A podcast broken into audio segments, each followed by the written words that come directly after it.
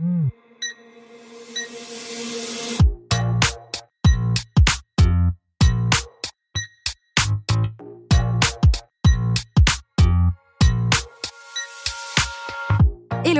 Et bienvenue sur le podcast Réveille ton bise. Je suis Justine, je suis mentor podcast et business. J'accompagne les entrepreneurs à développer un business qui leur ressemble grâce au Human Design et sans prospection grâce au podcast. Tous les vendredis à 6h, je vous dévoile un déclic, le mien ou celui d'un ou d'une invitée.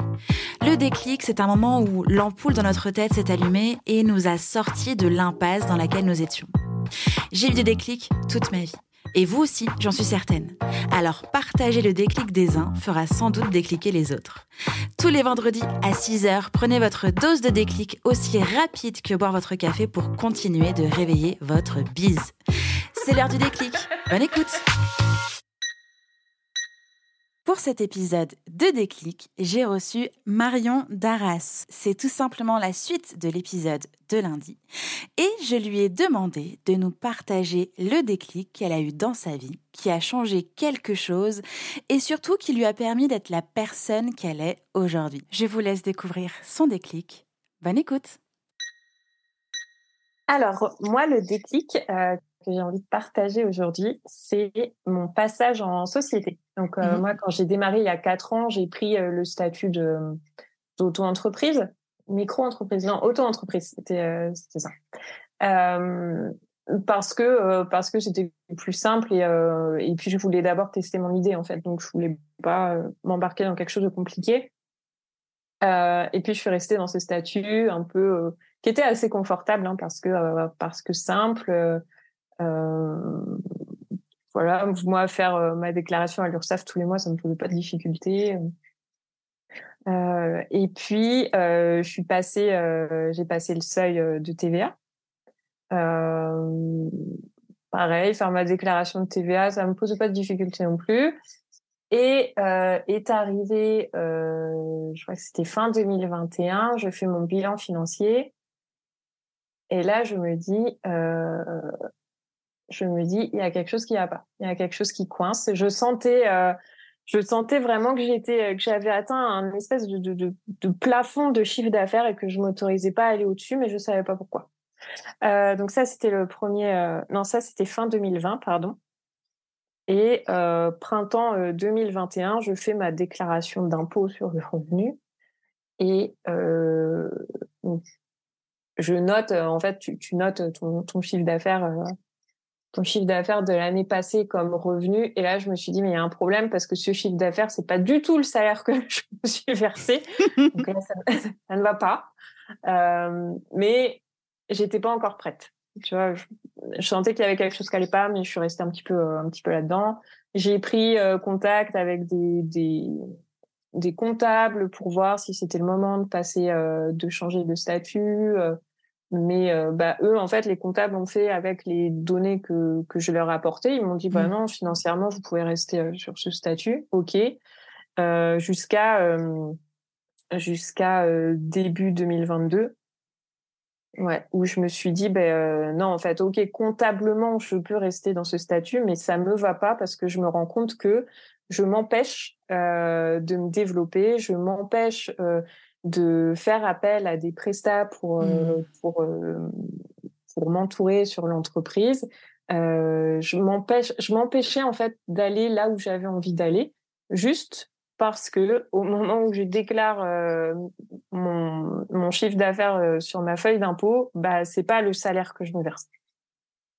Donc je me suis dit qu'il y avait quelque chose de pas juste en fait euh, là dans, dans ma situation. Euh, et puis j'ai décidé de, de, de, changer de statut. Donc moi j'ai attendu euh, fin 2022 pour, euh, j'ai attendu une année complète en fait. et là je suis allée voir une comptable en lui expliquant ma situation. Et là effectivement elle m'a dit bah oui avec ce que vous voulez faire il faut changer de statut. Donc moi je suis passée en, en SARL. Et puis, euh, et puis j'ai fermé la micro. Alors ça fait un peu flipper. Hein. Euh, T'as beau avoir, euh, je pense que même si j'avais 10 euh, ans de micro derrière moi, j'aurais quand même eu le, petit flip au moment du passage, mais mais je regrette pas du tout. ça a été la meilleure décision de, de mon année 2022. Merci Marion pour ce partage. Euh, ça me semblait hyper important aussi de, encore une fois, démystifier cette idée de passage en société où bah, c'est pas juste pour les personnes qui ont atteint un plafond de chiffre d'affaires euh, micro-entreprise, où on peut plus aller au-dessus, euh, où on est un peu bloqué, ou, etc., etc. Parfois, c'est simplement parce que le modèle de l'entreprise eh bien, évolue vers une direction et que toi, tu avais besoin en fait d'avoir un soutien et un statut te permettant d'évoluer. Oui, c'est ça. Moi, j'avais pas atteint le, plafond de chiffre d'affaires euh, mhm. de la micro qui a 72 000, il me semble. Ouais. Ouais. Mais, euh, mais j'avais, euh, en fait, j'avais un espèce de plafond de chiffre d'affaires que j'avais atteint et je, mhm. voyais que j'arrivais pas à aller au-delà.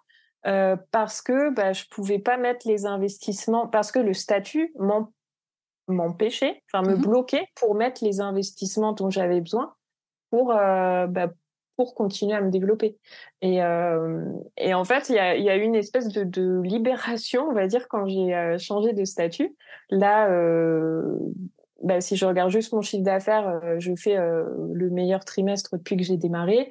Et j'ai plus du tout, je suis plus du tout bloquée par cette notion de il faut pas, il faut pas que je fasse trop, il faut pas que je dépense trop. Là maintenant, je m'en fous, tu vois. Je vais mmh. vraiment là où j'ai envie d'aller parce que administrativement, j'ai un statut qui me permet de le faire.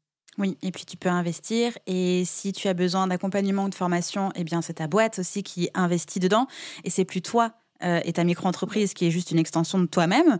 Euh, et après, l'URSSAF vient prendre euh, de l'argent sur l'argent qui n'existe déjà plus puisque tu l'as déjà investi. Enfin bref, c'est un modèle qui est hyper limitant. qui est très bien pour se lancer, très bien pour tester une idée. Vraiment, je crache pas dessus parce que je suis restée aussi longtemps en micro-entreprise.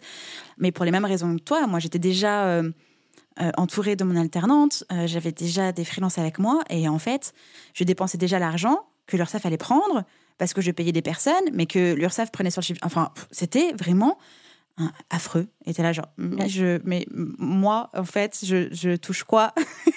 Ouais, c'est ça. Il y, avait, vraiment un côté, euh, un côté pas juste, quoi. Enfin, financièrement, je trouvais qu'il y avait quelque chose qui n'était pas juste dans la situation.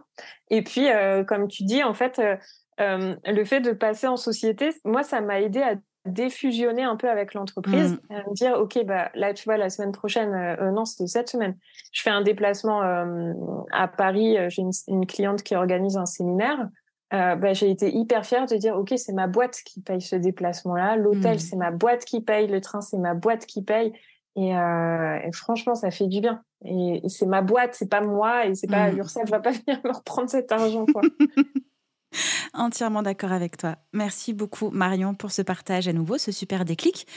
Tu reviens quand tu veux, hein, jamais 203. Donc euh, voilà, tu sais où me trouver avec grand plaisir. Merci Justine, avec plaisir. Tu reviens quand tu veux. Oui, à très bientôt. À bientôt. Bye bye. Ça a décliqué pour vous grâce à cet épisode? Dites-le moi en me laissant un commentaire sur Apple Podcast. N'hésitez pas à partager ce déclic à une personne qui peut en avoir besoin. Retrouvez l'ensemble des informations du podcast en description de l'épisode ainsi que sur le site internet www.justinarma.com. Si vous souhaitez partager un déclic ou participer au podcast, rien de plus simple, écrivez-moi à l'adresse hello@justinarma.com. Abonnez-vous à Réveille ton bise pour ne rien rater sur votre plateforme d'écoute préférée. En plus, ça m'aide à rendre visible le podcast et à le soutenir. Je vous souhaite une belle fin de semaine et on se retrouve vendredi prochain pour un nouveau déclic. Ciao ciao